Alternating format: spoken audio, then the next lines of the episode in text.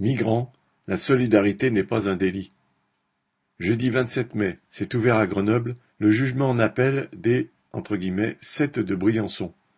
Trois cents personnes se sont rassemblées devant le tribunal à l'appel d'associations comme la CIMAD, Médecins du Monde, Tous Migrants, pour dénoncer un nouveau procès de la solidarité avec les migrants.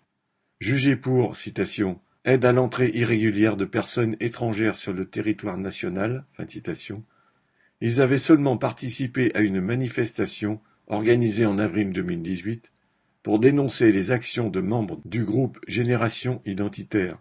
Ces militants d'extrême droite avaient, durant un week-end et en toute impunité, reconstitué un poste frontière au col de l'Échelle, dans les Hautes-Alpes, et paradé en annonçant leur volonté de surveiller le passage d'éventuels migrants. En réaction, 400 manifestants partis de Clavière, en Italie, avaient traversé le col de Montgenèvre pour rejoindre Briançon. Le fait qu'une vingtaine de migrants se seraient joints à la manifestation et seraient entrés ainsi en France a servi de prétexte aux autorités pour poursuivre sept manifestants. En première instance, en décembre 2018, cinq d'entre eux avaient été condamnés à six mois de prison avec sursis, alors que les deux autres s'étaient vus infliger un an de prison, dont quatre mois fermes. En appel, des peines certes allégées ont été à nouveau requises contre eux.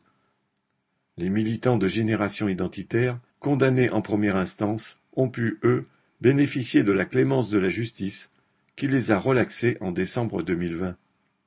Le verdict sera rendu le 9 septembre. Il serait scandaleux que les seuls à être finalement condamnés dans cette affaire soient ceux qui ont voulu témoigner de leur solidarité avec les migrants.